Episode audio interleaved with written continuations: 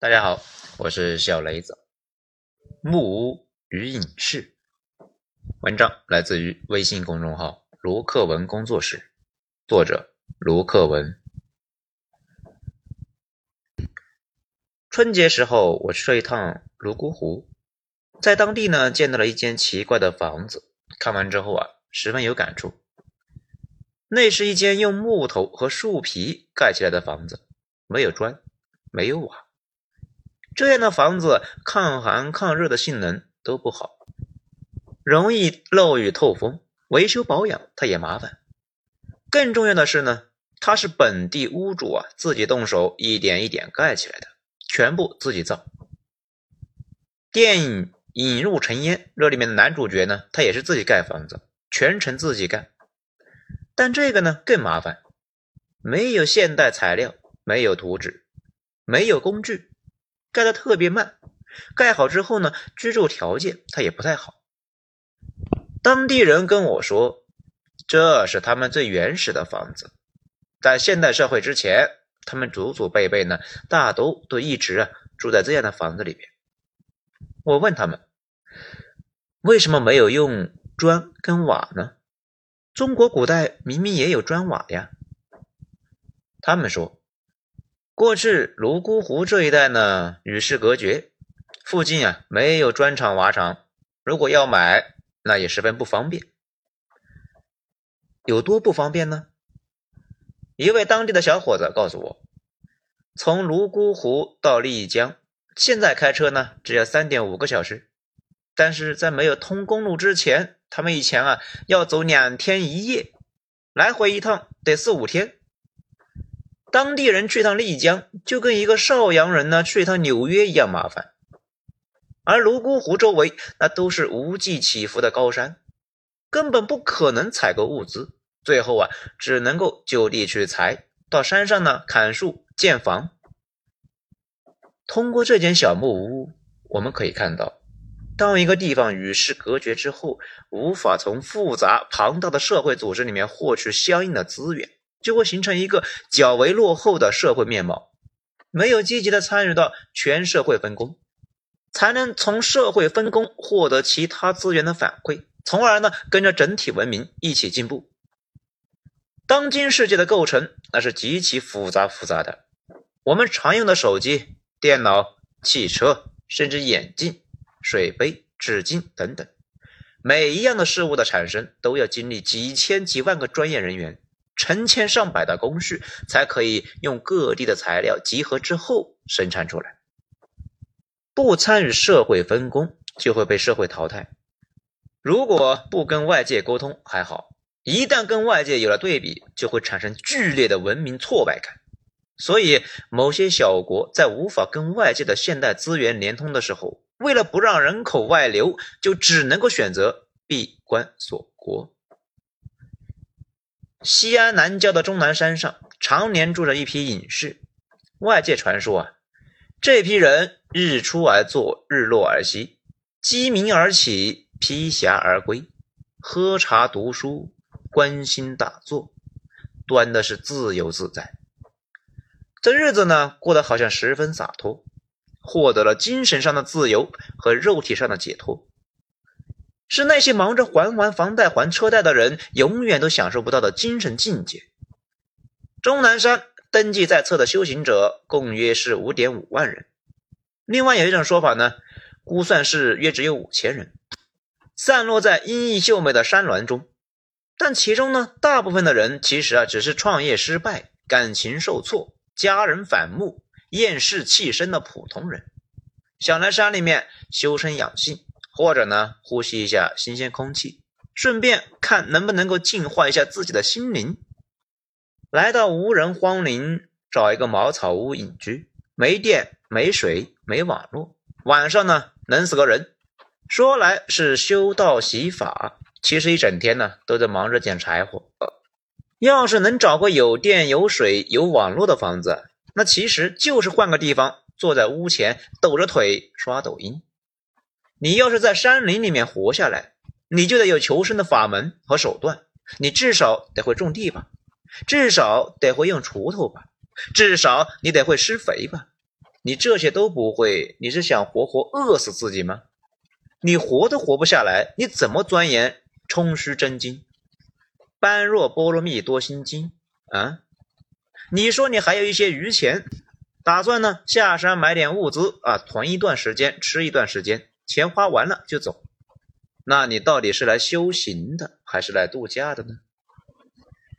咱们看一位年轻女性的记录，她在终南山上找了一个村子，打算呢远离城市，独自隐居。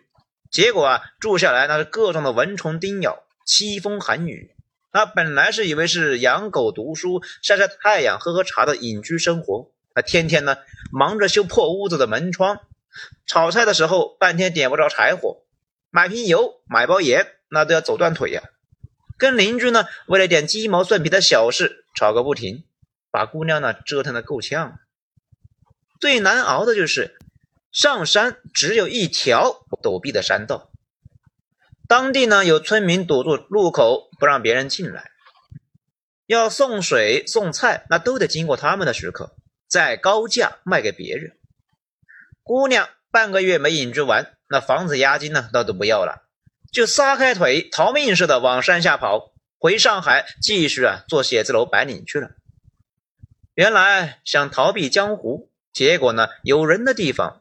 就有经济链，有人的地方就有江湖。那与其守着终南山小村的小江湖，还不如回到上海的大江湖。租个房子都要看楼下有没有小卖部，离菜市场和地铁口远不远。那凭什么就觉得自己去了终南山买包盐，那都要跑断腿的地方，自己就会活得更好呢？哪怕终南山真正的隐士，他也常需要别人供养，自己呢？再靠种地养活自己，寻常时间才能够腾出一点时间来打坐读书。地里面收成不好，那还得饿肚子。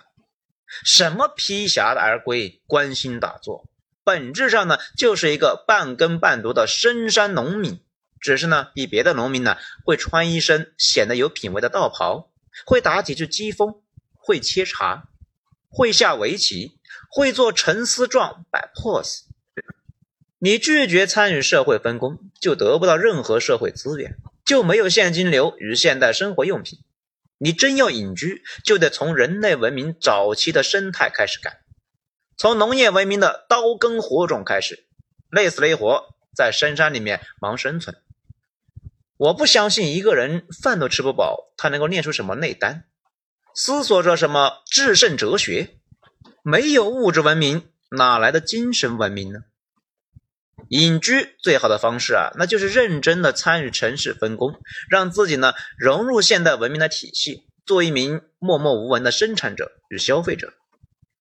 人类发明城市本来就是为了生活的更好，为了解决生活痛苦，而让每个人负责不同的工种，这样才能够获取到优质的产品和生活方式，而不用像泸沽湖过去的人那样。一个人在材料极有限的情况之下，把所有的活干完，最后呢，弄出了一个脱离时代的东西出来。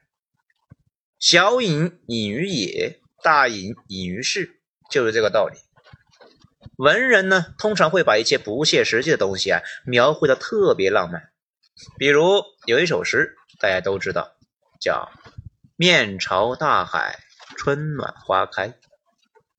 我在海边城市生活过很长时间，知道呢住在海边是什么滋味。其实啊，海边暴晒，紫外线强烈，海风潮湿，盐分高，有一定的腐蚀性。常住在海边的人呢，通常会被晒的是黝黑干裂，还容易得风湿。连建筑啊，也常被海风腐蚀到外墙剥落。海边并不适合长久住人。我曾经有一天在海边，因为被晒得太久。额头上啊晒出了一大块深深的黄褐斑，当天呢直接就毁容了。一个月以后，这块斑呢才逐渐消失，搞了几年时间都不敢去海边。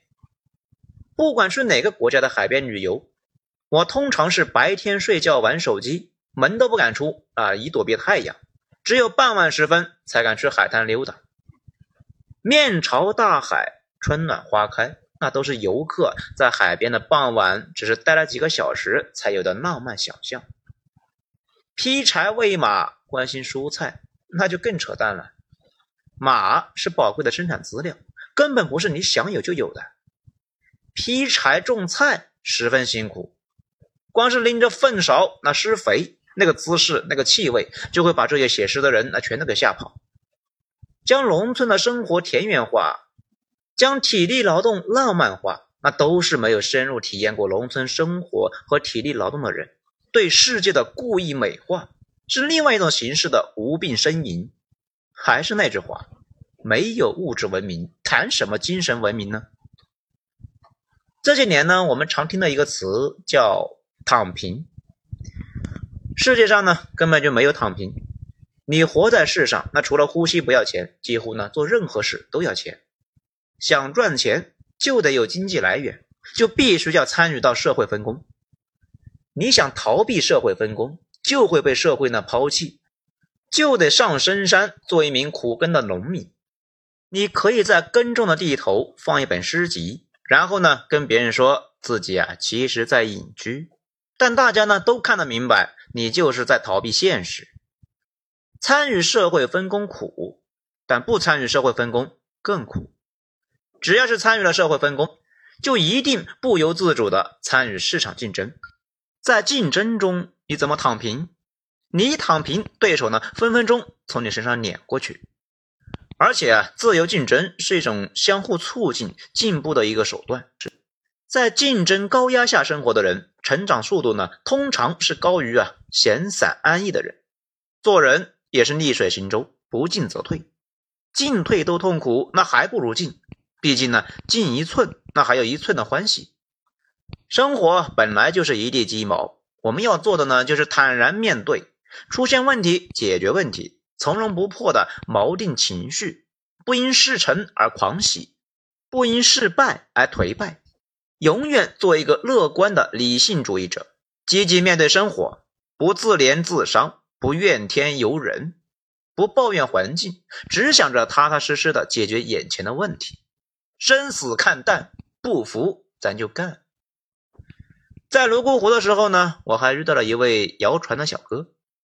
小哥今年二十九岁，是土生土长的本地摩梭人。我问他当地还有没有走婚，他说啊，大多数的年轻人不走婚了，跟外面一样，自己呢谈恋爱结婚。他目前是靠旅游业挣钱，一年大概有十几万的收入，生了一儿一女，到了快读小学的年龄了。按道理说呢，泸沽湖的景色极美。生产生活那也算是自给自足，现在呢收入更不低，这应该就是书本里面的桃花源的样子。这世上难道还有比这更浪漫主义的地方吗？但小哥并不觉得幸福，他还是痛苦的。他说：“孩子到了上学的年龄，他在想办法让孩子呢到丽江读书。这里的教育环境啊太差了，医疗也不好。”他一定要想办法在丽江买房。他的回答令我震惊，随即呢，很无奈的笑出声来。原来你不管是在终南山还是在泸沽湖，到头来呢，操心的那还是教育、医疗、住房这三件大事。是人，那就逃不过经济规律。既然迟早就要面对它，那就别逃避，别躺平，早点想办法战胜它。出世不是修行，入世才是修行。积极参与社会分工，积极面对生活困难，才是人生最大的修行。比念几句经，比读几句诗，更有浓厚的人生哲理。毕竟这世上只有一种英雄主义，就是呢，在认清真相之后，依然热爱生活。好，今天内容以上，谢谢收听。喜欢的话，请大家给一个五星评价。我是小雷子，咱们下章再说。